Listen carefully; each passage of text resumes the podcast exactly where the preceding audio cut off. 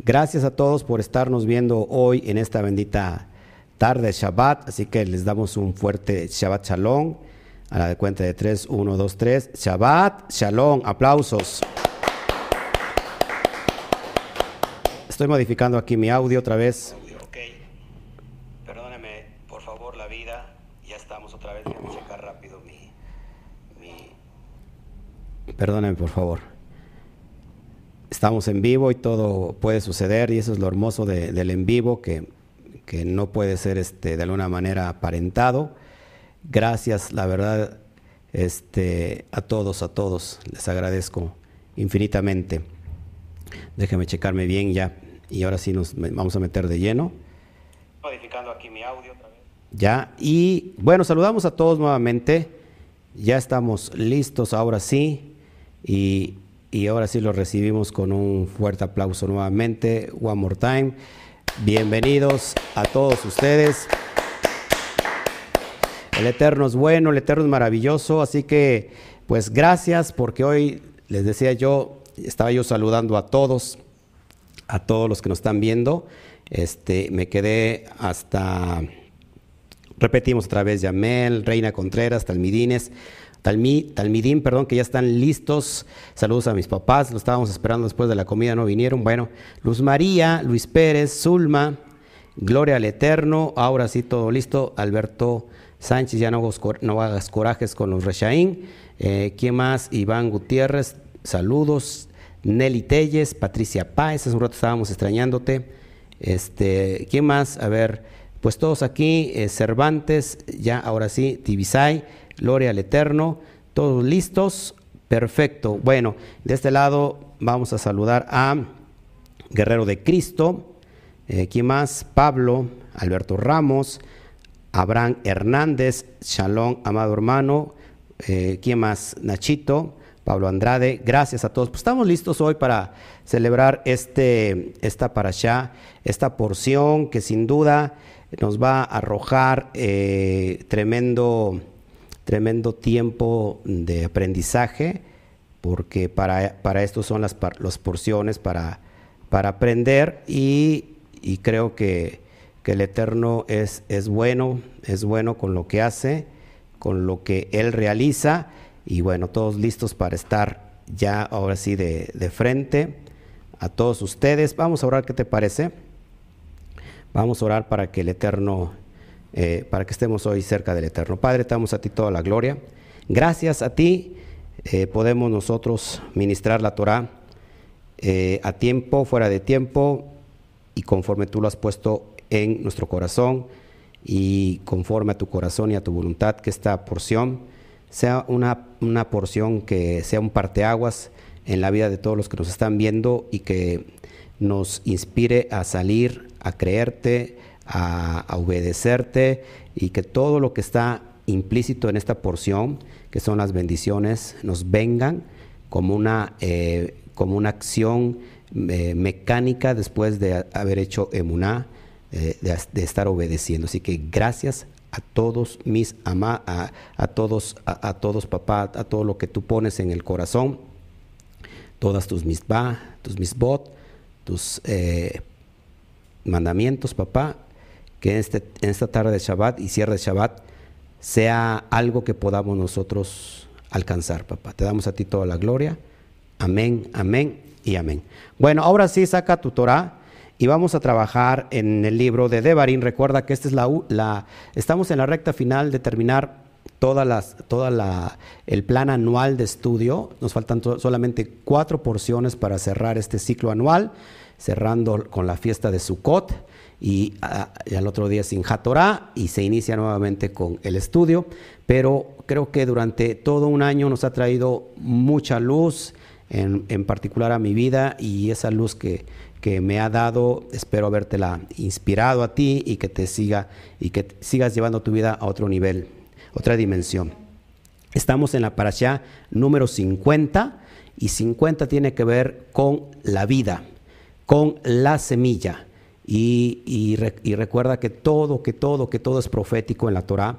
La letra 50 es, eh, perdón, la letra hebrea Nun, la letra hebrea Nun es, es, la que tiene el valor número 50 y su pictografía hebrea es, un, es, una, es como un semen es, y significa semen, semilla. Así que que esta semana, esta porción que vamos a recibir, sea una semilla para nuestra vida. Vamos a darle un fuerte aplauso al Eterno. Ahora sí, entonces esta porción se llama Kitabó. Kitabó y es, inicia desde Devarim. Desde Devarim no traigo eh, hoy este, ¿cómo se llama? Normalmente casi no, no ocupo eh, diapositivas en las porciones, al menos que haya palabras eh, que requieran estudio y, que las podamos ir abriendo. Este, bueno, pero si no, recuerden que siempre les traigo la porción por escrito en un PDF y ahí pueden tener todo a la mano. Hoy vamos a leer desde la lectura semanaria correspondiente, es de Devarín o Deuteronomio para las personas que se están recién integrando. Deuteronomio, capítulo 26, del verso 1, 26.1 al capítulo 29, versículo 8. Nuevamente, esta porción es de Devarín, Deuteronomio capítulo 26, desde el versículo 1 hasta el capítulo 29, versículo 8. ¿Todos bien? Y vamos a ver qué es lo que, primero, qué es, cuál es el resumen de esta porción, qué es lo que, lo que contiene esta preciosa porción de la Torah. Y al último estaremos dando eh, los consejos prácticos para nuestra vida. Así que saludamos a todos nuevamente. No había saludado aquí a, este, a Gisela Gómez, que nos ve desde España. Cristobalina Díaz, gracias por tus saludos. ¿De dónde nos ves, Cristobalina Díaz? Para que eh, estemos bien claros de dónde nos estás viendo. Luis Cabezas, amado hermano, nos está viendo desde Costa Rica, la bella Costa Rica. Algún día estaremos por allá por Costa Rica. Amén. Bueno, vamos a, ver el resumen. Esta para allá comienza diciendo Kitabo el Aretz, el o el Ajaretz, que significa cuando entres a la tierra. Eso se trata de cuando el pueblo va a entrar a la tierra de Kenán y vía Moshe el pueblo recibe estas instrucciones prácticas que no se tiene que olvidar cuando entren ya a poseer la tierra prometida. Hace ocho días vimos la porción llamada, ¿se acuerdan? Kitetse, que significa cuando salgas. Hoy es todo lo contrario, hoy es cuando entres. Recuerda, eso es bien importante y es bien práctico porque el Eterno nos lleva de la mano, dice Cristobalina que nos ve desde Bogotá hasta Brazos, hasta Colombia. Eso es bien importante, amados hermanos, porque acuérdense que la, la, la Torah la instrucción tiene que ser de introspección, tiene que, tiene que interiorizarse. ¿Qué, es el, es el, sentido de interiorizar la, la, Torah? Es ponerla por obra, llevarla a la práctica. Y una vez que entra, una vez que entra la Torah, entonces se puede exportar, se puede, eh, se puede ministrar hacia afuera. Es como la luz, la luz de la Torah primero nos tiene que alumbrar a nosotros para que pueda alumbrar a alguien más. Nuevamente, la luz de la Torah primero nos tiene que alumbrar a nosotros para que entonces pueda alumbrar a alguien más. Es imposible que nosotros podamos cambiar a alguien si nosotros no tenemos el ejemplo de lo que estamos predicando. En pocas palabras, tenemos que predicar lo que vivimos y tenemos que vivir lo que predicamos. Así de fácil. Entonces, ya entendimos, ¿se acuerdan que la semana pasada tenía que ver con qué? ¿Se acuerdan? A ver aquí con, aquí con los estudiantes que nos están siguiendo de varias partes del mundo, ¿se acuerdan cuál era la esencia o la aplicación de hace ocho días? ¿Qué aprendimos de la aplicación de la Parasha Kitetse? ¿Se acuerdan? ¿Se acuerdan o no se acuerdan? La esencia de hace, de hace ocho días. ¿Cuál era la esencia? ¿Qué se les quedó de la porción pasada? De hecho, hasta el título lo dice solo. ¿Qué, recuerdan de Kitetse? Me quiero ir para atrás como el como Condorito, o quiero decir como el, el profesor este, Girafales, ta, ta, ta. ¿Se acuerdan qué? ¿Se acuerdan qué vimos hace ocho días? ¿Cuál fue la esencia? ¿Qué se les quedó de la porción pasada de Kitetse? Mi esposa se me queda viendo como diciendo, me agarró en, en curva. ¿No se acuerdan? Les voy a dar pistas. Bueno, no, que contesten ellos. Ah, que contesten ellos, dice mi esposa. A ver, ¿quién, quién, quién me comenta en el chat, por favor? Recuerden que hace, hace ocho días tuvimos ahí una, este, ¿cómo se llama? Llamadas de, del exterior y nos saludamos, Gloria Shem. ¿Se acuerdan o no se acuerdan? Dorminar la carnalidad. Muchas gracias, Neddy Cervantes. Aplausos a Neddy. Está haciendo la tarea, ¿eh? No como otros. Entonces, cuando nosotros, fíjense, cuando nosotros interiorizamos la Torah, dominamos la carnalidad. Y cuando dominamos la carnalidad, entonces podemos conquistar lo que sea. ¿Todos aquí? Esta porción nos habla de cuando, cuando entres, cuando entres a la tierra. Vamos a, vamos a ver qué, qué, significa. La primera es cuando sales y la primera es cuando entres, ¿ok? Salimos, dominamos nuestra carne y conquistamos la, eh, la batalla allá afuera y entonces todas las cosas se nos dan. Y ahora sí podemos llevar estas bendiciones a nuestra vida.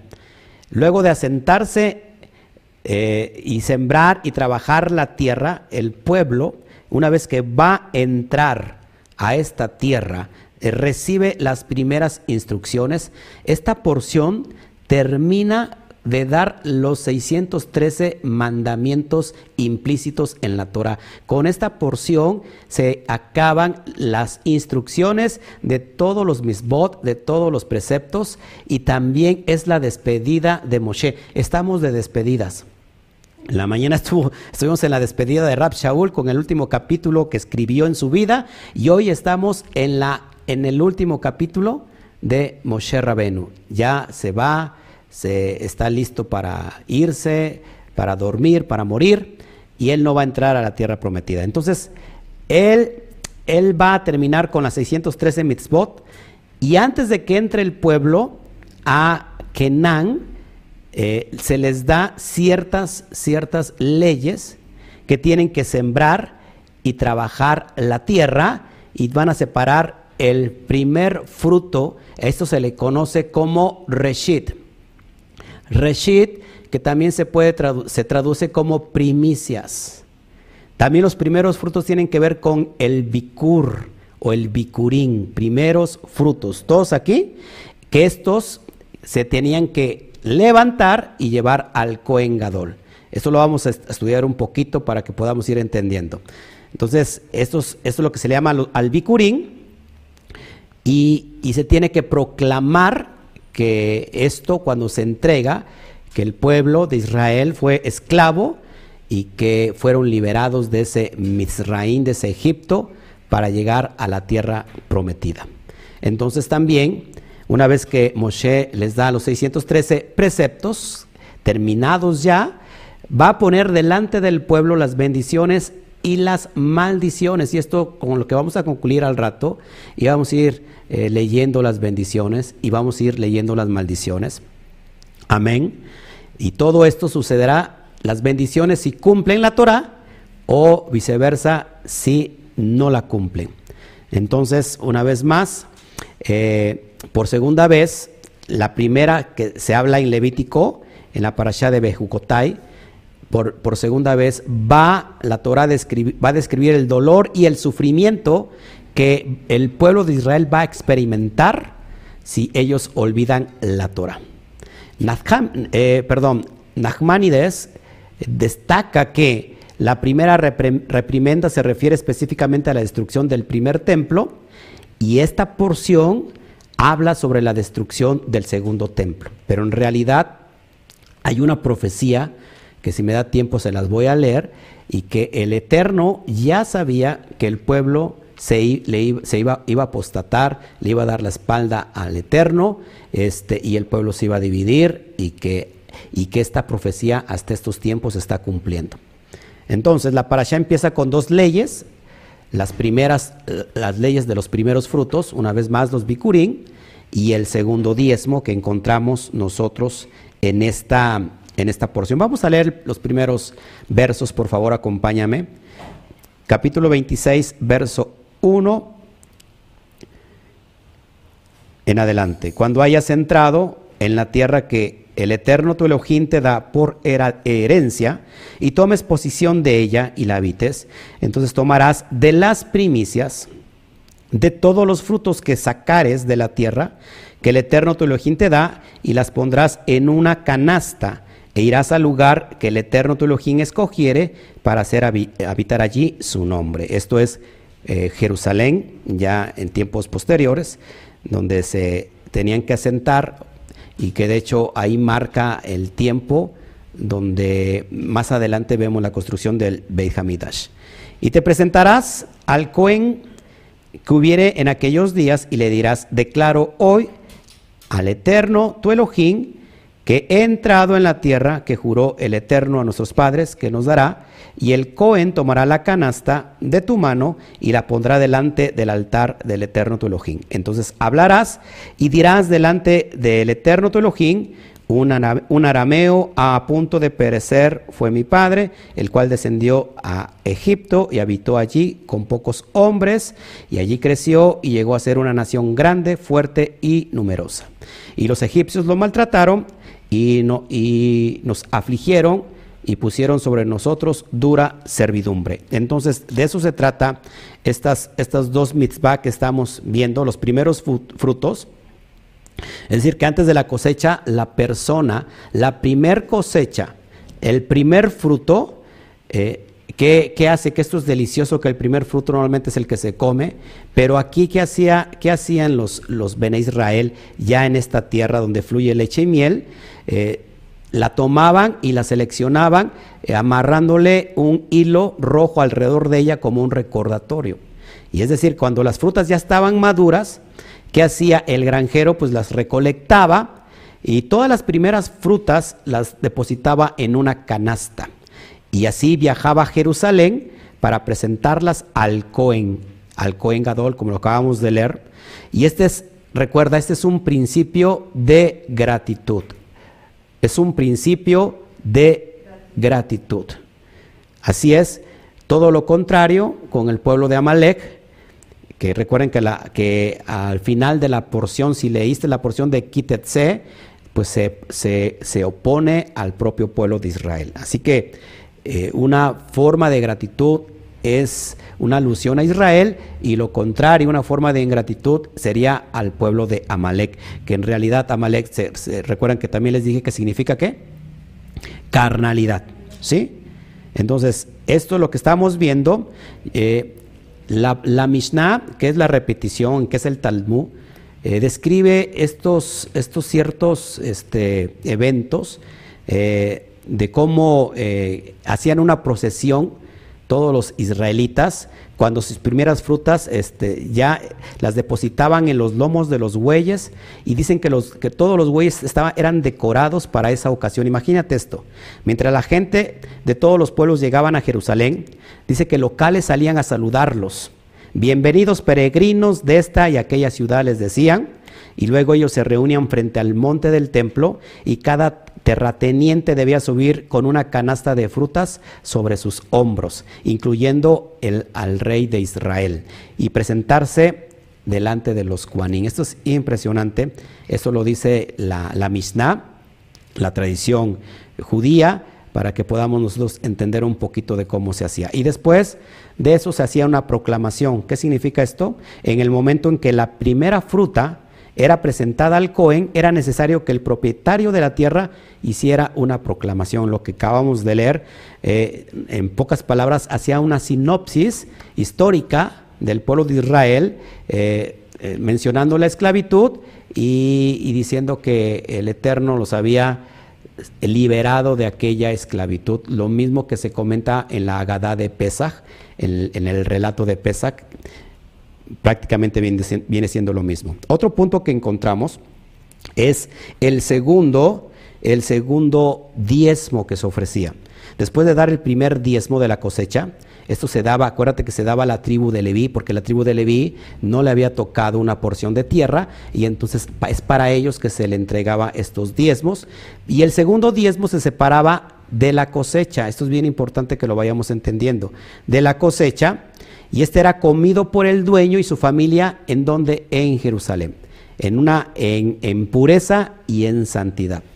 En caso de que el, lugar estuviera lejos de Jerusalén, ¿qué se hacía? con esa comida, ¿qué se hacía para que no se perdiera? Bueno, eh, eh, si, si, era muy largo el trayectorio, pues podía, podía echarse a perder, pues se comía, se comía en santidad por estas personas y luego se podría transferir y comprar nuevamente a través de, monedas esa comida en Jerusalén. Entonces, esta es la misma que enseñó formalmente el pueblo y después se dan ciertas pistas de otras, de otras misbot. Entonces al pueblo se le ordena entrar a la tierra de Israel y deben de, poner grandes piedras de yeso, eso encontramos en el capítulo 27, perdón, me salí de aquí, perdón. Eh, lo encontramos en el capítulo 27, no sé por qué me sacó de aquí, ya, ok. Encontramos en el capítulo 27, eh, y voy a leer el verso 1 y los posteriores. Ordenó Moshe con los ancianos de Israel al pueblo diciendo, guardaréis todos los misbot, todos los mandamientos que yo os prescribo hoy, prescribo hoy, perdón, y el día que pases el Jardén, el Jordán, a la tierra de que el Eterno tu Elohim te da, levantarás piedras grandes y las eh, revocarás con cal y escribirás en ellas todas las palabras de esta ley cuando hayas pasado para entrar en la tierra que el Eterno, tu Elohim, te da, tierra que fluye leche y miel, como el Eterno, tu Elohim, eh, de tus padres te ha dicho. Entonces el pueblo de Israel debería poner grandes piedras de yeso y escribir en ellos el texto de la Torah escrita. En el versículo está, más adelante dice que se tenía que explicar bien. Esto es bien importante, mis amados hermanos, porque es una alusión directa que estas misbot, eh, estos preceptos tenían que estar por donde quiera, ¿para qué? ¿Cuál, creen que era el motivo principal que, que sobre piedras estuvieran escritas los misbot? ¿Cómo fueron entregadas las primeras, las primeras, las primeras misbot? En tablas de piedra. Recuerda que esta es una alusión, ¿por qué tablas de piedra y por qué luego en piedras? Esta es una alusión porque el pueblo de Israel, cuando recibió esas leyes y fueron tablas de piedra, estaba refiriéndose a las tablas de piedra del corazón del, hombre, del israelita. Era un corazón duro donde no podía penetrar eh, estas misbot por ese corazón tan duro. Recuerda que el agua puede quebrar la roca. Una gotita de agua constante sobre una roca, ¿qué va a pasar? Que va haciendo un, hoyo hasta que hace completamente un orificio. Así que el agua de la Torah es aquel que va a quebrantar esa piedra dura del corazón de los hombres para que podamos nosotros ahora sí eh, obedecer al Todopoderoso. Y después más, más adelante tenemos las bendiciones y las maldiciones. Entonces, esto es bien importante. Te voy a leer un poquito antes de iniciar. Eso ya lo vemos en el capítulo 28 en adelante que tenemos las bendiciones, las verajot de las obediencias y las consecuencias de la desobediencia. Consecuencias de la desobediencia, eso es las maldiciones. Eh, prácticamente en esto eh, estriban las maldiciones. Esta es la lista de las maldiciones. Por ejemplo, alguien que mantiene un ídolo oculto, incluso a pesar de que actúe y se vista como piadoso. ¿Qué es una persona piadosa? Alguien que guarda la Torah. Debajo de su cama hay un dios vudú. Esto está implícito en la, en la, en la, ¿cómo se llama? En la tradición judía. No podemos tener ningún ídolo oculto. Eh, esto es bien importante, mis amados hermanos, porque no podemos tener ídolos físicos, pero mucha gente todavía tiene un ídolo en su corazón. Una vez te voy a contar algo que nos pasó hace tiempo.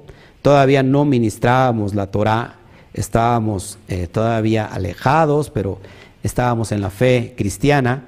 y un día llegué a la casa de una hermana y estábamos platicando y la hermana decía que tenía muchos problemas, que vivía situaciones, eh, no sé, de, muchos problemas en casa.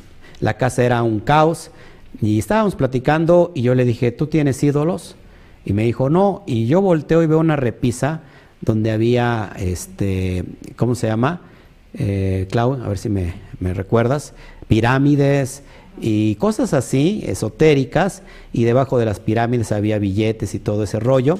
Y yo le dije, ¿sabe qué, hermana? Eso es una idolatría. Son amuletos para atraer la prosperidad. Usted ya no tendrá mejor estatuas de dioses falsos, pero esa es una idolatría. La hermana, este, como que se molestó, inmediatamente sus hijos levantaron ese altar y lo, y lo quebraron, pero yo no le dije que lo quitara. Poco después me entero que la persona había dicho que yo la había obligado a tirar su, ¿cómo se llama? Su idolatría. ¿Qué pasa, mis amados hermanos? Tiró físicamente la idolatría. Pero ¿dónde estaba la idolatría? ¿Estaba en, ese, en esa repisa? Eh, ¿Estaba en esa repisa colgada en esa pared? ¿O dónde estaba esa, esa idolatría? Estaba en su corazón.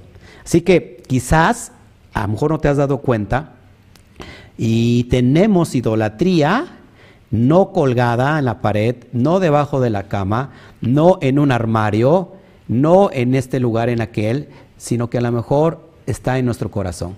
Y la idolatría no solamente tiene que ser un ídolo. Un ídolo es aquel a que tú le, ¿cómo se llama? Le, le rindes un culto, un culto de adoración. Ojo aquí, todo todo eh, lo que ocupa el lugar de Hashem, eso termina siendo idolatría.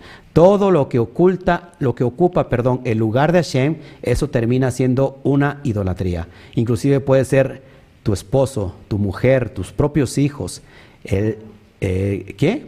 El trabajo, eh, tu cualquier vicio, cualquier pasatiempo, si eso está ocupando el primer lugar el lugar que tiene que ocupar Hashem en tu vida, si eso lo ocupa, eso se llama idolatría. También una maldición, alguien que subestima a sus padres eh, sin conocimiento público. Recuerda que hay una mitzvah dentro de las Aseret Hatibrot, de los diez mandamientos, eh, que dice que honrarás a tu padre y a tu madre. ¿Sí? Eso es eh, bien importante. Otra maldición, cuando alguien mueve la línea de demarcación de su vecino, aumentando exageradamente la extensión de su propio terreno. Eso no se puede hacer porque eso, eh, eso es una maldición directa en la Torah y creo que todavía hay personas que son muy, ¿cómo se puede decir?, muy listas, muy abusadas y, y bueno, aumentan las cuestiones de su terreno. Alguien que, que por ejemplo, que guía erróneamente a un ciego, incluyendo el hecho de dar un mal consejo sin conocimiento público. Cuando una persona eh, guía erróneamente un ciego, ¿qué va a pasar? Que el ciego va a caer. Esa es una alusión directa a alguien que está enseñando algo y que está haciendo caer a, la persona a través de un consejo erróneo. El Mashiach lo dijo así, son ciegos guiando a ciegos, ¿sí? También una maldición, alguien que juzga erróneamente al extranjero, a la viuda o al huérfano, y que no, tiene, eh, que no tienen eh, nadie que defienda sus derechos. Eh, nosotros y los israelitas en su tiempo no podrían maltratar a un extranjero. ¿Por qué? Porque hay una mitzvah muy importante, porque nosotros fuimos, ¿qué dice? peregrinos, fuimos esclavos en tierra de Egipto, así que nosotros no podemos maltratar, a un extranjero erróneamente, a la viuda o al huérfano. También una maldición directa, alguien que tiene relaciones prohibidas con miembros de la familia que están siempre disponibles, madrastra, hermana y suegra, o con animales, esto se le llama como la sofilia y que nadie los puede delatar. Esto es impresionante porque desde tiempos muy antiguos se daba esto. Acuérdate que había un problema en Corinto, tanto que el, hijo se había metido con la propia madrastra y los líderes, los ancianos, permitían que ese, esta persona siguiera yendo a la Keilah. Pablo le dice, ¿saben qué? Expúlsenlo ¿verdad? Hay que enviarlo al Satán a fin de que su alma no se pierda. Eso es bien importante, mis amados. Y la sofilia. Recuerda, esto es bien importante y creo que es claro. Yo sé que a lo mejor hay jóvenes que me están viendo y eso es muy importante. Y a lo mejor hay niños también. Pero recuerda que una puerta siempre va a abrir a otra puerta de maldición. Siempre una puerta pequeña abre cada vez más puertas, cada vez más eh, puertas más grandes, más profundas. Por ejemplo, todo lo que es la, las cuestiones de, ¿cómo se puede decir? Pues del sexo, lo que nos lleva a la fornicación, al pecado de, esa carne que es impresionante, empieza con la vista, con la concupiscencia de los ojos. Esto puede eh, entrar por medio de una, de una eh, imagen que de repente tú inocentemente o el niño vio, por ejemplo en internet que tenemos que tener mucho cuidado, en Facebook que de repente salen imágenes y esa imagen se queda mucho tiempo en la mente. Y ese joven entonces se vuelve adicto a las imágenes. De esa puerta que se abrió, que se llama la pornografía, entonces empieza en la fornicación. Una puerta llevó a otra. Y después de la fornicación, amados hermanos, empieza el sexo ilícito. Y después de, perdón, antes de la fornicación entra la masturbación. Una vez más, perdóneme, perdóneme la vida, tengo que ser claro en esto. La vista primero, concupiscencia, entra con la pornografía. Después de la pornografía viene la masturbación tanto en hombres como en mujeres, porque esto es, esto es inigual, aunque usted no lo crea. Y después de la masturbación viene qué? El adulterio, la fornicación. Delitos sexuales que la Torah los, condena eh, muy duramente. Y después, ojo, ya se abrieron, ya se abrió una puerta cada, vez más grande. Ya cuando hay relaciones eh, al, al ton ni son, la persona llega a un momento que no se, se satisface la promiscuidad y entonces se abre otra puerta más grande, tener relaciones con animales, sofilia. Y después el hombre se perturba y termina teniendo hasta relaciones con, con muertos, cuando eso es con la, sí, la, una es zoofilia, la otra es necrofilia, tener relaciones con muertos. ¿Cómo entramos a esas puertas abriendo una pequeña puerta? Es por eso que es importantísimo que nosotros guiemos a nuestros hijos, que les digamos que eso no está bien, aunque en la, en la cosmovisión donde nosotros nos movemos, es decir, en el mundo secular, eh, te dicen que, por ejemplo, el niño tiene que, ¿qué? Que autoexplorarse, eso es impresionante. Bueno, es una maldición y, lleva a otra maldición hasta que viene la destrucción total de la persona. Porque ya no es dueña de sí, sino que vive con ese apego. A mí me ha tocado ministrar personas grandes, adultas, que iniciaron en ese proceso de maldición, eh, abriendo puertas cada vez más grandes hasta llegar a este punto. Y bueno, déjame decirte que antes de eso, después de que una persona tiene relaciones íntimas con, sus, con el sexo opuesto, con su pareja, llega un momento que se choca y viene qué, y entonces tiene que venir una experiencia diferente, en este caso la homosexualidad, el lesbianismo. Esto es, híjole, es impresionante y todo entró por una puerta espiritual y esta puerta espiritual trajo maldición. Te estoy enseñando primero las puertas de maldición y vamos a ver entonces las puertas que traen bendición. Otra, otra, este, otra maldición, aquel que causa daño en secreto. Esto se refiere, apúntelo, amado hermano, a la shonjara. ¿Qué es la shonjara? El chisme y el daño severo a la reputación de las personas. El falso testimonio. Esto es impresionante porque, amados hermanos, Casi, casi todo mundo, de alguna manera, hemos caído en la shonjara, levantando falso testimonio, levantando un chisme que se vuelve público. Y en el judaísmo, el asesinato es una persona, cuando hablo a mal de otra persona, dice que esas palabras son como una, una flecha como una, como una, así, como una flecha que llega y mata a la persona de lejos. Es más fuerte, ojo, la Shonjara, que es una maldición, es más fuerte que una bala. Es más fuerte que, que, una lanza, es más fuerte que una flecha, porque todo esto que te estoy diciendo hay una cierta distancia para que sea efectiva la bala, la flecha y la lanza. No así la Shonjara, porque la Shonjara puedes matar a miles de kilómetros, kilómetros de distancia. No eh, la Shonjara eh, traspasa tiempo, traspasa espacio. Es bien importante que nosotros Amados hermanos, nos, arrepintamos de hacer la Shonjara. Esta es una maldición directa. Otra maldición que encontramos sobre estas, eh, lo que habla la porción, es cuando un, juez acepta un soborno para derramar sangre inocente, sin conocimiento público, es decir, que debajo del agua ya aceptó los billetazos y ya este juez ya se amarró por medio de un dinero, se lo sobornaron y se derrama la sangre inocente. Esto es impresionante que sigue pasando todavía hoy en nuestro tiempo. Y cualquiera que no lleva a cabo las misbot de la Torah para cumplirlas. Es decir, amados hermanos, nosotros no estamos enseñando Torah porque sea una moda. Ojo aquí porque esto es bien importante. Nosotros no enseñamos Torah mm, porque sea una moda.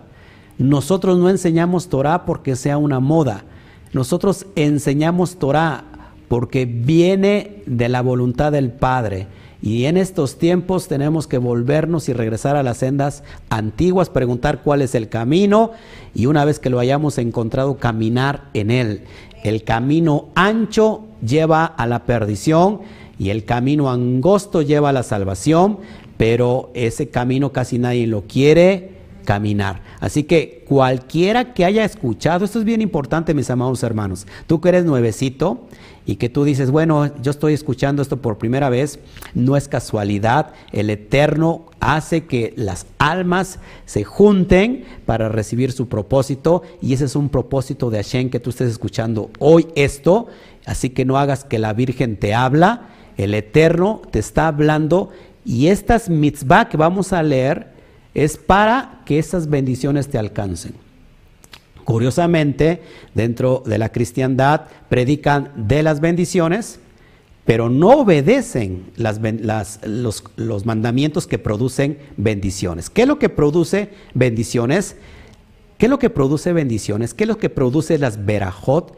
El cumplimiento de los misbot, el cumplimiento de los mandamientos. Es decir, la obediencia de los mandamientos van a desatar las bendiciones que están implícitas en cada mandamiento, en cada mitzvah. ¿Estamos entendiendo? Es decir, que a eso se le conoce como fe. A eso se le conoce como fe. La fe es una fe obediente a lo que está escrito. Y ahora sí, vamos entonces a, leer las, las bendiciones. ¿Me acompañas, por favor? Para que vayamos leyendo las bendiciones. Esto es muy importante. Déjame ver si encuentro este, lo que te quería enseñar. Bueno, vamos primero a las bendiciones. Bendiciones de la obediencia. Apunta, por favor, ¿qué es obediencia? ¿Qué es obediencia? Desde esta perspectiva hebrea, la obediencia es obedecer cumplir lo que está escrito en la Torah. Todos aquí, obedecer los mandamientos de Hashem. Repite conmigo, la obediencia desata poder. Fuerte, a ver, mi amada esposa. La obediencia desata poder. Llévalo a cabo y cada vez que tú obedezcas una mitzvah, acuérdate que es una ley espiritual que se cumple por sí sola.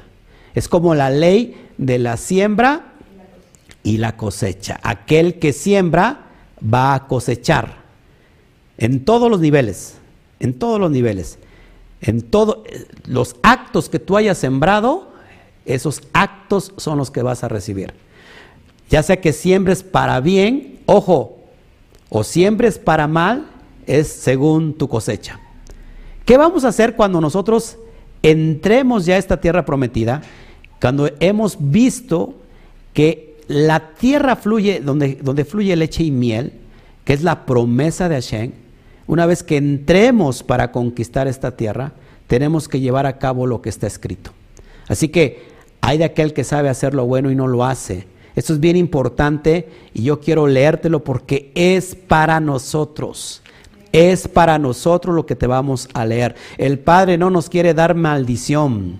El Padre no nos quiere dar maldiciones. El Padre nos quiere otorgar bendiciones. Es aquí que yo pongo delante de ustedes la vida y la bendición, la muerte y la maldición. Escojan pues la vida y la bendición. El Padre no quiere darnos maldición.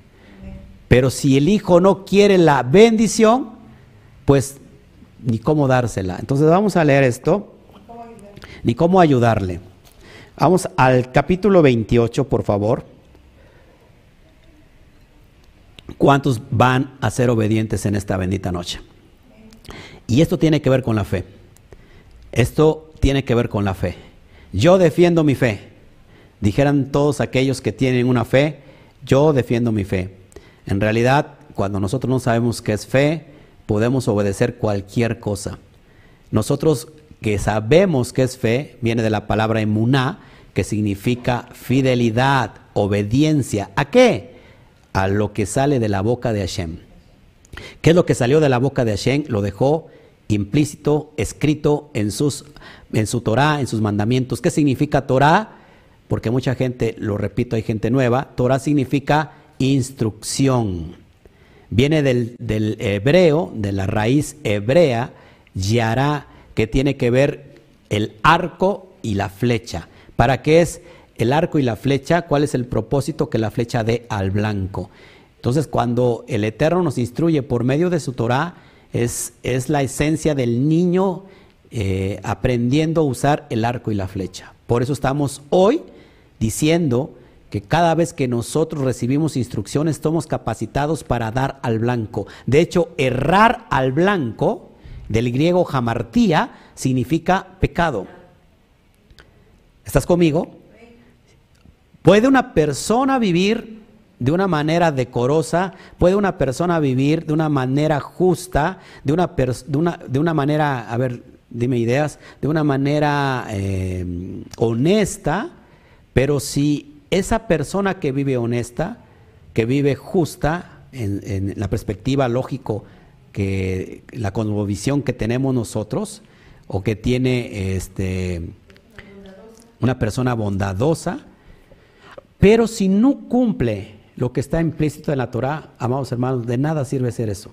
Tenemos que obedecer lo que está escrito. Y esta es la primera. Acontecerá, verso 1, que si oyeres atentamente la voz de Yud Hei Bat Hei, tu Elohim, para guardar y poner por obra todos sus mandamientos, todos sus misbot, que yo te prescribo hoy, también Yud Hei Bat Hei, tu Elohim, te exaltará sobre todas las naciones de la tierra escucha esto, sobre todas las naciones de la tierra. Y vendrán sobre ti todas estas bendiciones y te alcanzarán si oyeres una vez más la voz del eterno tu Elohim. Elohim perdón. ¿Qué es, ¿Qué es esto de si oyeres? Porque pues todo el mundo la está escuchando ahora y todo el mundo la escuchó en ese momento.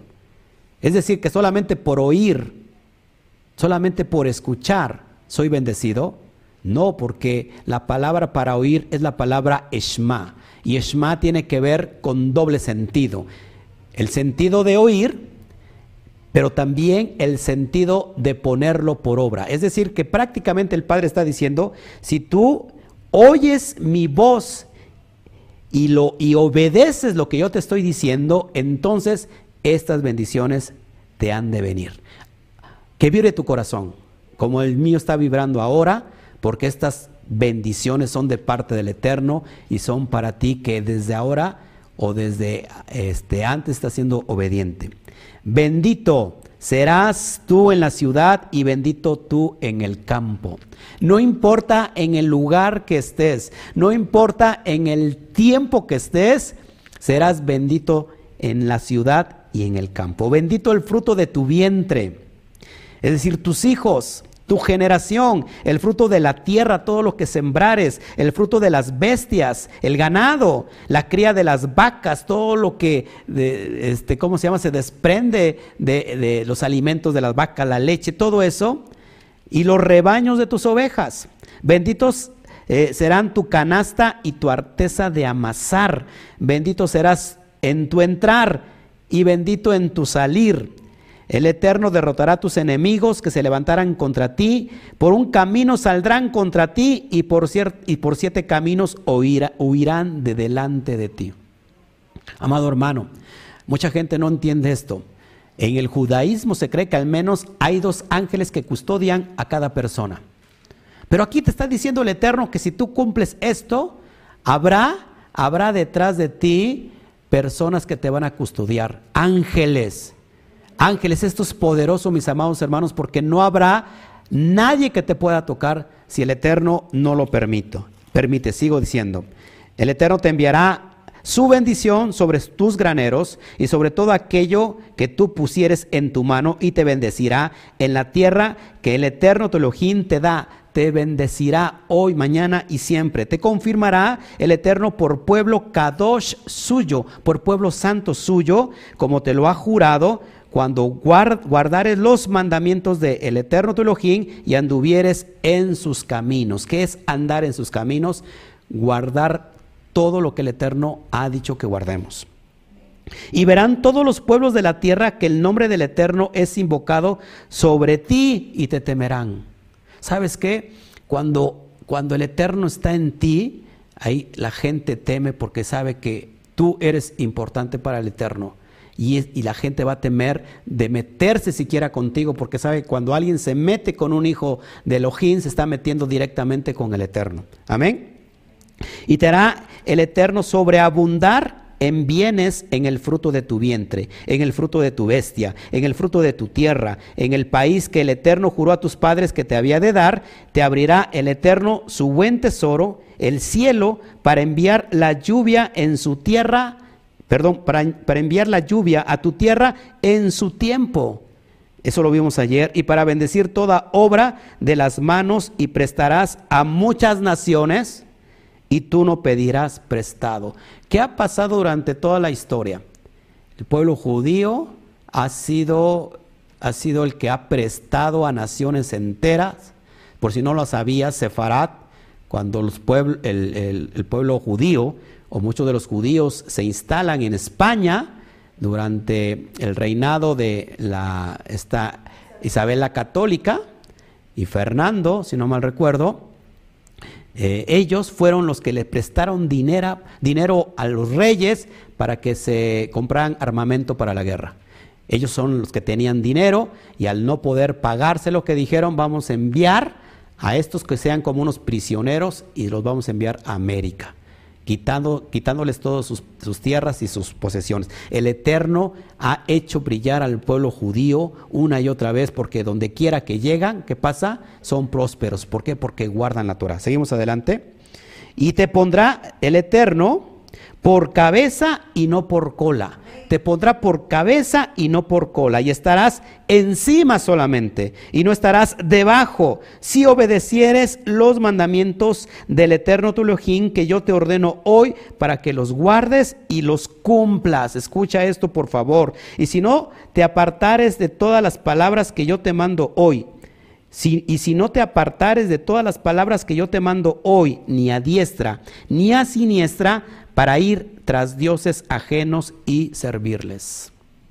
Amados hermanos, creo que esta es la semana donde el Eterno nos quiere dar esa verajá, esa vida y que hoy a través de esto que estamos escuchando y que decimos, Padre, aquí estoy yo, también dice en Devarín, eh, dice que si nosotros escuchamos su voz y guardamos sus mandamientos, seremos su especial tesoro sobre toda la tierra, porque de Él es la tierra. Amados, yo quiero ser su especial tesoro de Hashem. Yo quiero que tú hoy en esta bendita noche, en esta bendita tarde, eh, todavía no es noche, en esta bendita tarde que estás promesas que salen directas de la boca del Eterno lleguen a tu corazón y que solamente lo que tiene que pasar ahí es que, que venga un corazón humilde con la capacidad de ser contristado y decir, Padre, dame un corazón nuevo, dame un corazón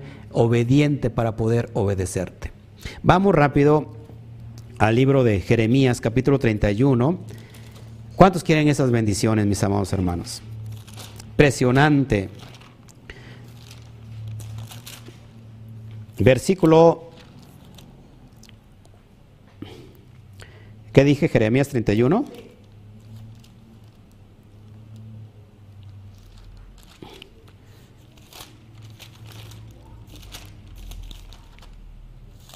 Versículo 30 y 31. Capítulo 31, versículo 31. Esto es especial. Amados hermanos, creo que ese es el tiempo donde el Eterno va a marcar el parteaguas en tu vida, así como lo marcó con nosotros, como lo marcó en mi casa, con mi familia, y que hemos estado caminando un rato con, con el Eterno, con sus misbot, y creo que no, hemos, no nos ha desamparado el Eterno. Dice su palabra que no hay justo que mendigue pan, no hay justo desamparado, ni su hijo que mendigue pan. Esto es impresionante. Ya lo tienes, Jeremías 31, 31. Y, hay una profecía en Deuteronomio que habla del futuro quiebre de Israel, dividiéndose en dos, que se van a ir entre todas las naciones, se olvidarán del Eterno, irán tras dioses ajenos, y esto se cumplió durante todo este tiempo de exilio. Yo creo que es tiempo de regresar, yo, yo creo que es tiempo de volver. Yo creo que tenemos decir, que decir, estamos hartos de la esclavitud, del Egipto mundial, del sistema, de las leyes, de las reglas que nos pone el sistema, eh, que nos obliga a construir esas edificaciones que son solamente para perdernos cada día más y más. Creo que es necesario volver a la legislación única que es de los Shamaín y que esa legislación nos va a hacer prósperos en esta vida. Jeremías 31, 31 dice, He aquí vienen días, dice el Eterno, en los cuales haré nuevo pacto con la casa de Israel y con la casa de Judá. ¿Cuál es el nuevo pacto? Únicamente con la casa de Israel y con la casa de Judá. ¿Por qué? Porque se dividieron. ¿Cuál es el propósito? Unirlas. Dice el verso 32, y no como el pacto que hice con sus padres el día que tomé sus manos para sacarlos de la tierra de Egipto, porque ellos invalidaron mi pacto. Aunque yo fui un marido, para ellos, dice el Eterno. Pero este es el pacto que haré con la casa de Israel. Este es el pacto. Apúntalo, por favor. Después de aquellos días, dice el Eterno, daré mi ley. Daré mi ley. Daré mi Torah. ¿En dónde? En su mente y las escribiré en su corazón. Y yo seré a ellos por Elohim y ellos me serán por pueblo. Esta es la síntesis de toda esta porción, mis amados hermanos.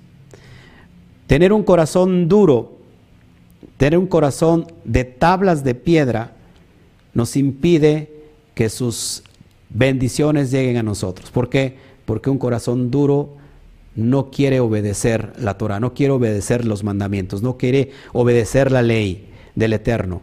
La ley quedó caducada, la ley quedó eh, eh, fuera, la, la ley ya no está vigente, hoy no nos interesa guardar la Torah, vivimos conforme al sistema, vivimos la vida loca, no compromiso, fuera el compromiso, eh, cada quien viva como quiera vivir, tome lo que le conviene, lo que no le conviene no lo haga y entonces, hermanos, nos olvidamos de las leyes de nuestro Creador.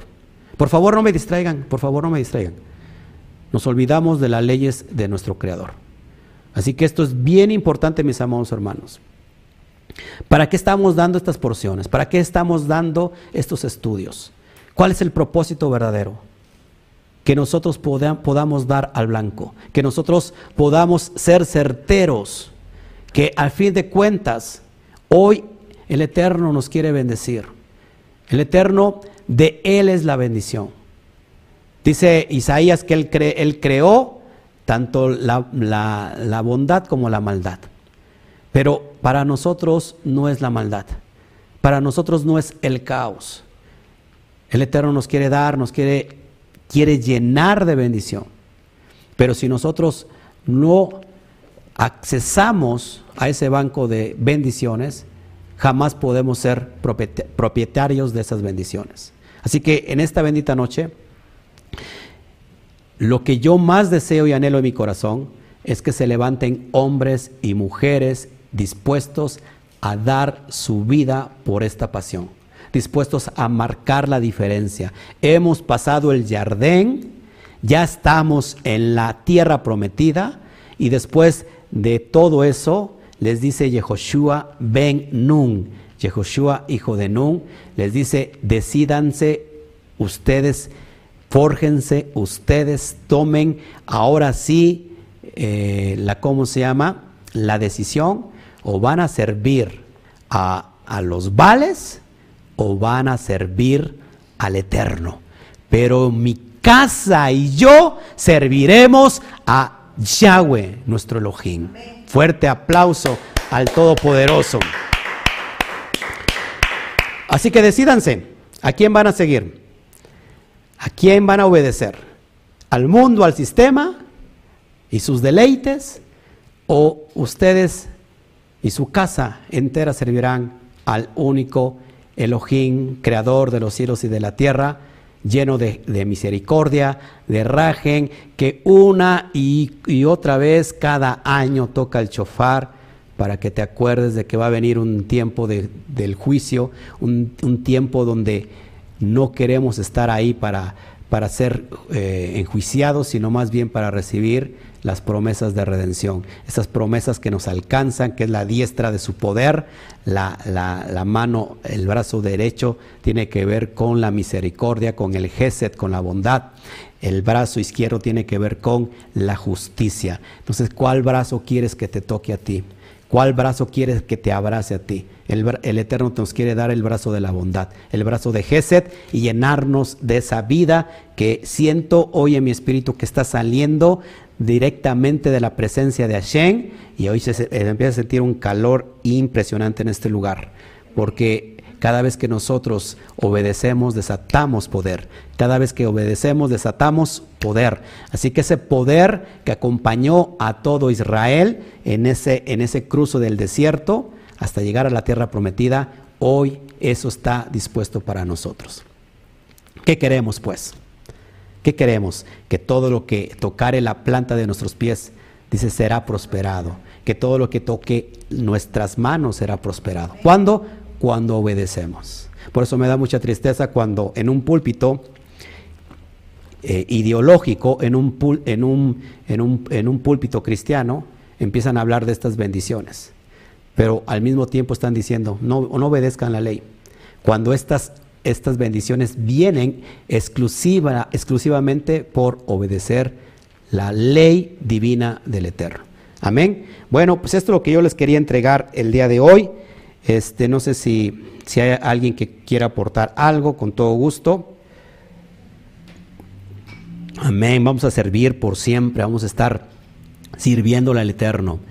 Veremos crisis, veremos problemas quizás, veremos circunstancias, pero sabes, el Eterno nunca se va a olvidar. Nunca se olvida de lo que Él prometió. Nunca, nunca. Quizás alguien ha dicho, es que yo no me he llegado aún la promesa. Sabes, tienes que trabajar por esa promesa. El Eterno no te puede dar de la noche a la mañana algo tan grande. ¿Por qué? Porque te vas a desviar. Es como yo a mi hijo o al hijo no se le entrega la herencia siendo un niño. ¿Por qué? Porque no la vas a ver administrar. La, esa es la alusión, como el Padre quiere darte tu bendición, pero tiene que ser bien administrada. No sé si me explico. Entonces, siempre, siempre, siempre te va a llevar a ver las estrellas de los cielos para contarte cómo va a ser tu bendición. Y tienes que trabajar en ello hasta el punto de alcanzarlo. Cuando nosotros somos probados y aprobados, entonces ahí está la bendición. Y el Eterno no se olvida, no se ha olvidado de ti, no se ha olvidado de la promesa que te dio. Él está trabajando en la promesa de día y de noche. Él es el león que no descansa, eh, el, león de Judá que no descansa y está trabajando en pro de cada uno de nosotros. Así que, amado hermano, no importa que cuánto tiempo sea, pero de que va a llegar la promesa, va a llegar. A lo mejor en el punto de estarla recibiendo, te has desanimado y has dicho, ya no quiero, ya no quiero orar por la promesa porque la veo cada vez más lejos. En realidad sucede todo lo contrario. En realidad, cuando eh, el Eterno curiosamente está en silencio, es que está trabajando y está más cerca de ti de lo que tú puedes imaginar. Así que sigue creyendo en la promesa, sigue trabajando en la promesa, en la obediencia. Lo único que compromete al Eterno es la obediencia. Si, quiere, si queremos comprometer a nuestro Padre Celestial en bendecirnos, lo único que lo va a comprometer es nuestra obediencia. Decirle, Padre, está escrito que si yo obedezco esto, papá, yo me haré, este, ¿cómo se llama?, beneficiario de tus bendiciones.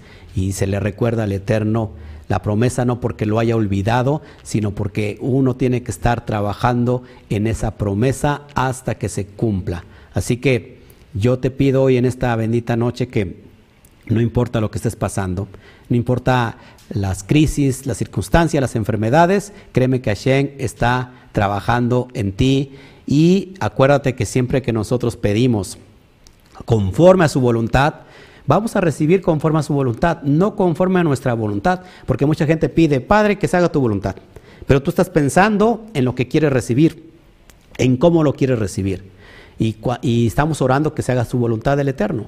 Y muchas veces no es la voluntad lo que es tu voluntad. Sus pensamientos no son mis pensamientos, dice Hashem.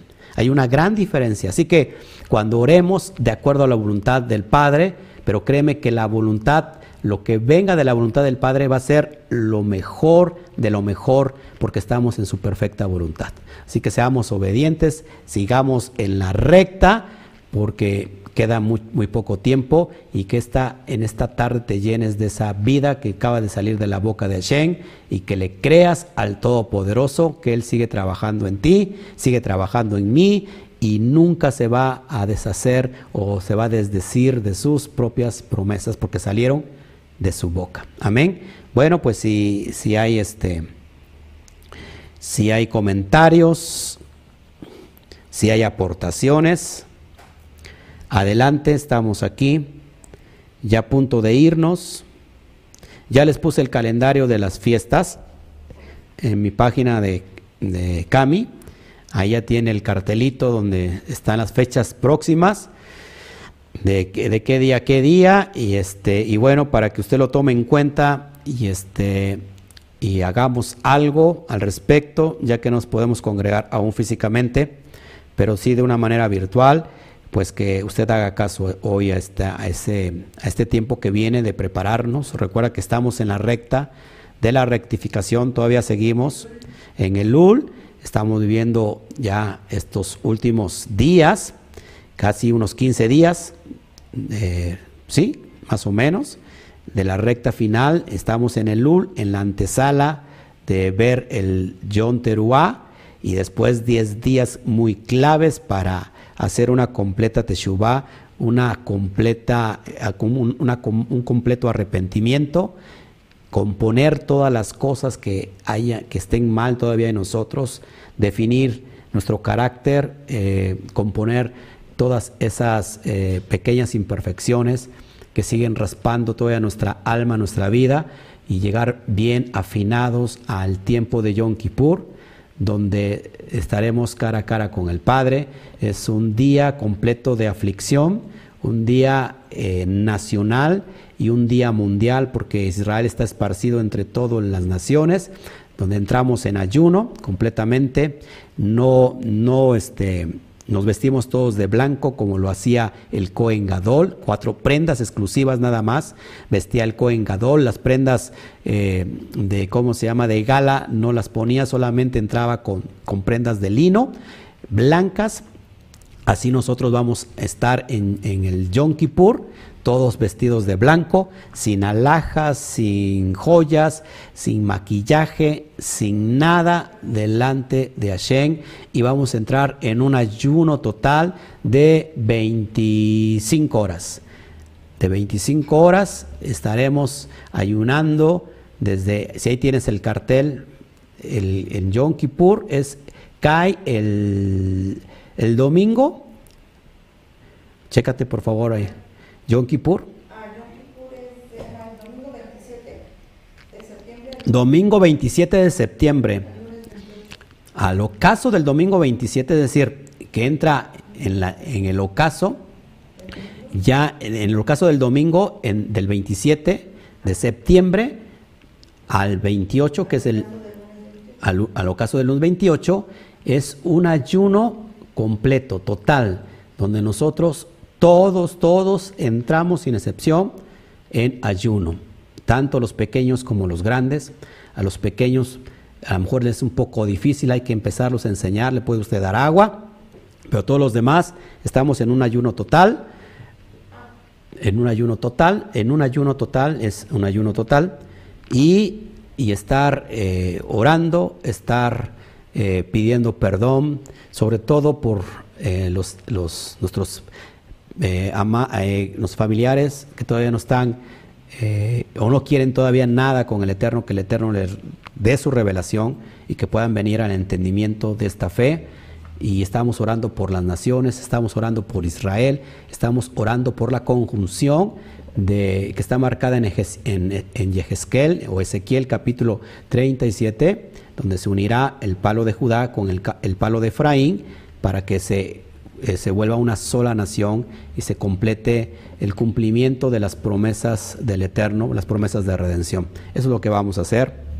un día de, Shabbat alto, es decir, que salimos del Shabbat semanario y exactamente al otro día, el domingo al atardecer, entramos en otro Shabbat, pero es un Shabbat alto.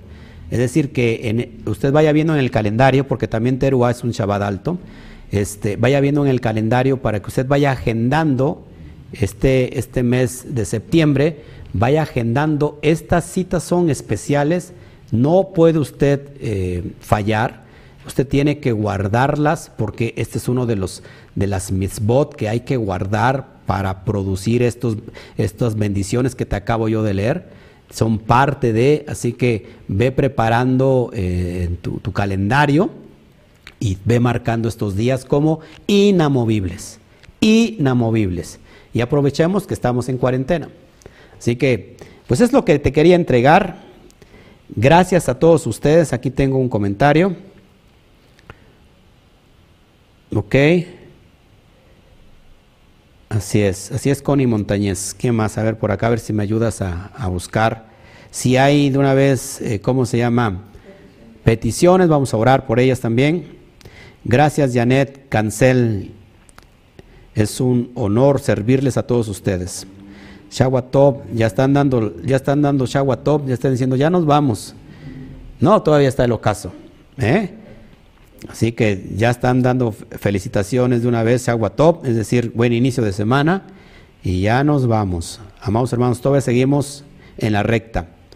Ya estamos en la recta final para cerrar este Shabbat que se selle este Shabbat con lo que hemos hablado y que se ponga por obra todo lo que todo lo que está en la atmósfera espiritual, que se cargó esta atmósfera espiritual de las verajot, de las bendiciones, para que tú puedas ser embarazado.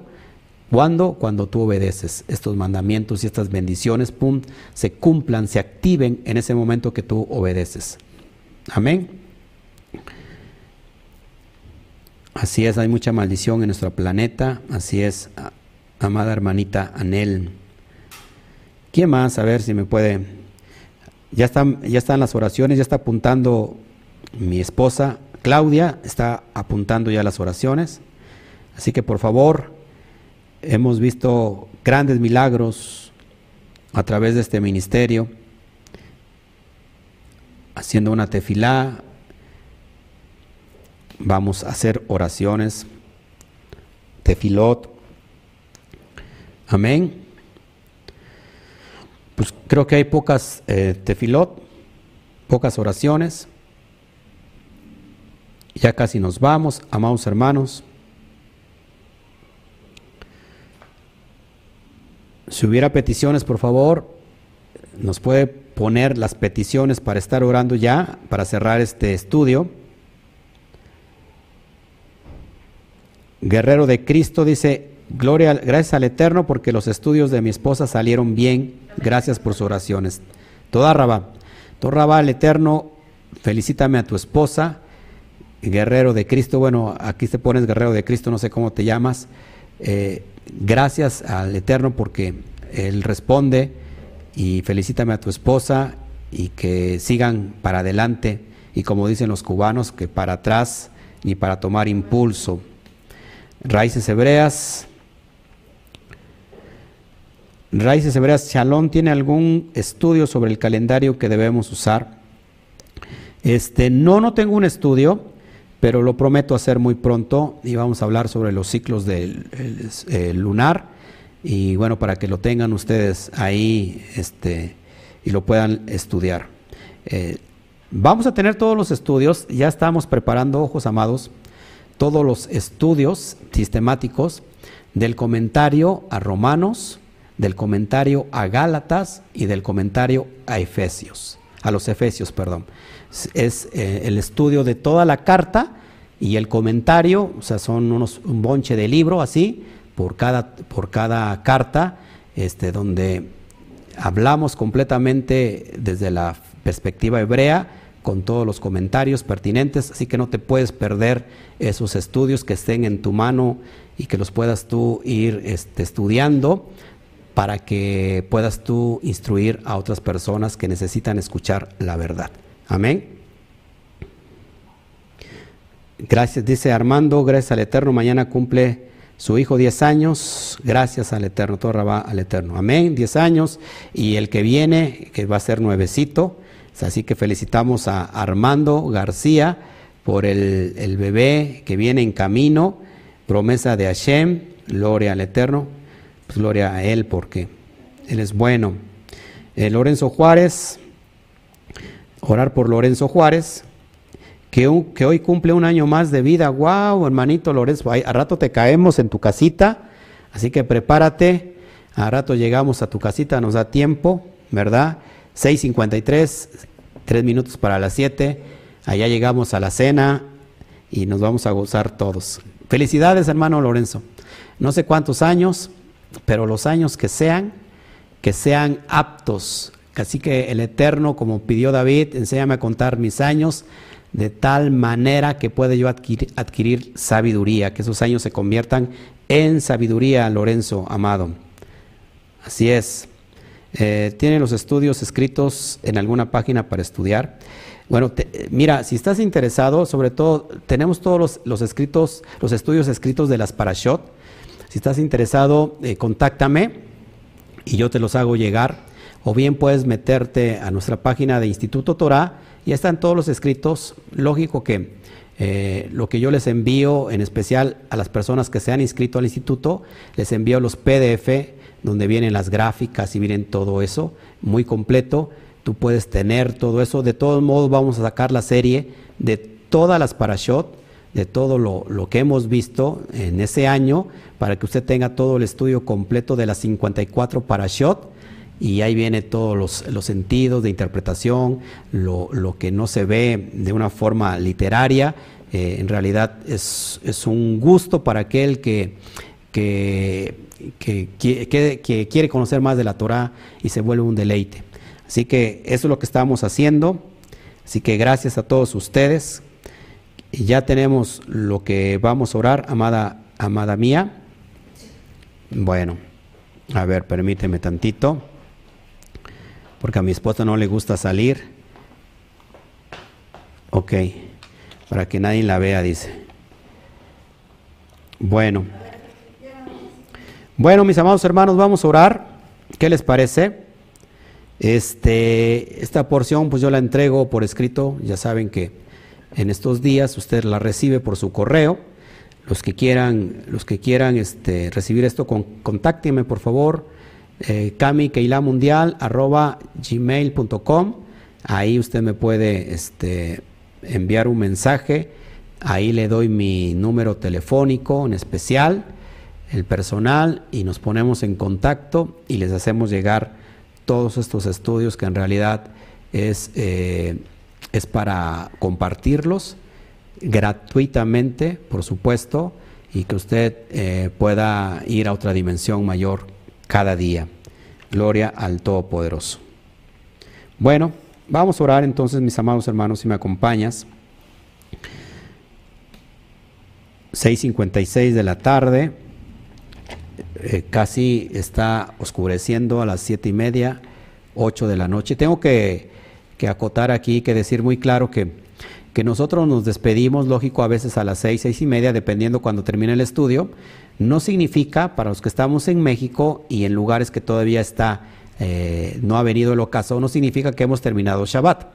Significa que estamos dando, diciéndole adiós a la transmisión, pero que todavía, este, eso es lo que se me ha pasado decir, porque bueno, eso lo hacemos siempre, eh, ¿cómo se llama? Cuando estamos en físico, estamos congregándonos físicamente ya saben que a veces podemos terminar un poco antes, pero las personas se van y saben que todavía está el Shabbat. Así que yo termino y los que todavía estamos en esta región, en México y en lugares donde todavía no ha venido el ocaso, eso significa que aunque ha terminado la transmisión, que aunque hemos dado gracias a Shem por este día, significa que todavía nosotros tenemos que resguardar el Shabbat. Es decir, no podemos levantar el Shabbat en ese momento y hacer trabajos, eh, hacer cosas que no están permitidas en Shabbat, sino que hasta que venga el ocaso total, entonces ahí se termina el Shabbat y empieza el, primer día de la semana.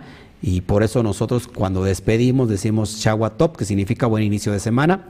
Por supuesto, son, estos saludos son adelantados. Amén. Bueno, vamos a orar. Ah, ok, sí, Alberto Ramos, por supuesto, en tu condición, claro, puedes tomar agua, ¿por qué no? Sí, así es, Esta es la intención del corazón, lo que cuenta.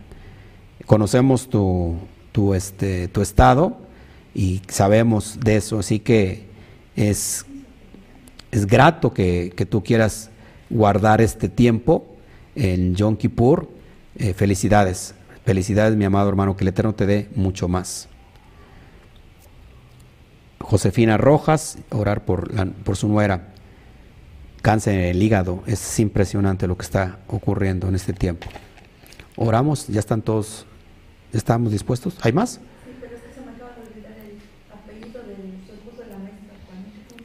No, no sé, mi amor. Oramos.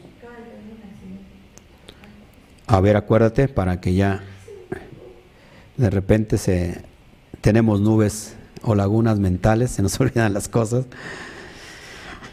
Mis amados hermanos, les amo. En verdad que les amo y que Gloria Shen, que hemos estado creando un ejad, un grupo, una unidad entre hoy este ministerio que está abrazando a muchas naciones y que Doy gracias al Eterno por eso, que pastores de muchos años, que líderes, que gente que apenas empieza, que gente que lleva mucho tiempo, se ha acercado a mi vida y, este, y hemos estado instruyéndoles así de la mano y van caminando como unos pequeños, no importa cuánto tiempo tengan, inclusive de estudios en la Torá, perdón, en la Biblia, y que hoy están aprendiendo desde esta, perspectiva, yo la verdad estoy completamente emocionado y que yo no pensaba que esto llegara a tantas gentes y que fuera bendición para muchas personas. Así que toda rabá al Eterno porque eres el que se lleva la gloria y creo que vendrán cada día más y más y más y más, pero usted y yo tenemos que hacer esa tarea de llevar estas, esta verdad a, todas las partes y los rincones de la tierra, para que entonces se cumplan todos los, eh, los propósitos de redención de los últimos tiempos. Así que gracias por tu amistad, gracias porque, por tu preferencia, espero que te vuelvas eh, un socio con nosotros. Cuando te vuelves un socio, cuando perteneces a esta comunidad, cuando eres un estudiante, un talmid que no falta a los estudios, cuando empiezas a compartir por aquí y por allá, para que muchas personas vengan a esta luz. Hay muchas personas que, por ejemplo, tienen un año, dos años que están siguiéndome y no me contactan hasta el año que sigue.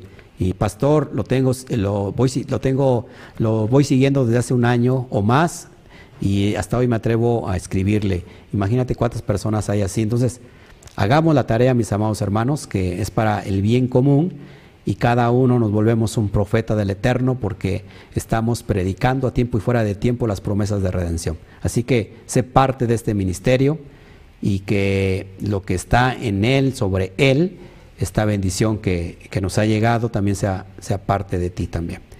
Oremos todos, por favor, vamos a orar. Gracias, a, amado, amado Padre, tú que eres bueno, maravilloso, que has establecido las bendiciones y que has establecido las maldiciones para aquellos que no quieren obedecer. Padre, te doy gracias por todo lo que has hecho, por tu infinita misericordia, porque te acuerdas de nosotros aun nosotros hemos sido rebeldes, aun que nos hemos alejado de estos mandamientos para que nos lleguen tus bendiciones. Padre, no sabíamos la verdad, andábamos en oscuridad, con un corazón leudado, con un corazón duro, hasta que tocaste a nuestra vida, escuchamos tu voz y volvimos a la casa del Padre. Estábamos lavando los chiqueros de los cerdos, apestábamos y, y olíamos a cerdo por estar asimilado entre las naciones, entre el paganismo, entre la idolatría, pero hicimos una teshuvah volvimos en sí como lo hizo Efraín y estamos de regreso a casa. Qué delicia es estar en casa, papá. Qué delicia es amanecer un día después de que vivimos como mendigos, amanecer en los rediles bajo tus cuidados, papá. Es una delicia, papá, que me hayas recibido, que me hayas abrazado de lejos a través del Mashiach y que me haya recibido con gran júbilo y amor, sin que me juzgaras, sin que me criticaras, sin que me condenaras, sino que me abrazaste con amor. Lavaste mi condición, me quitaste el ropaje de, de idolatría, de paganismo, y me volviste mi heredad. ¿Cómo no, estar agradecido, papá? Y que estos tiempos, papá, suceda lo mismo con mis hermanos que aún están perdidos en medio de la idolatría, en medio de la religión del sistema, y que han desechado tu ley, tu ley divina que da vida.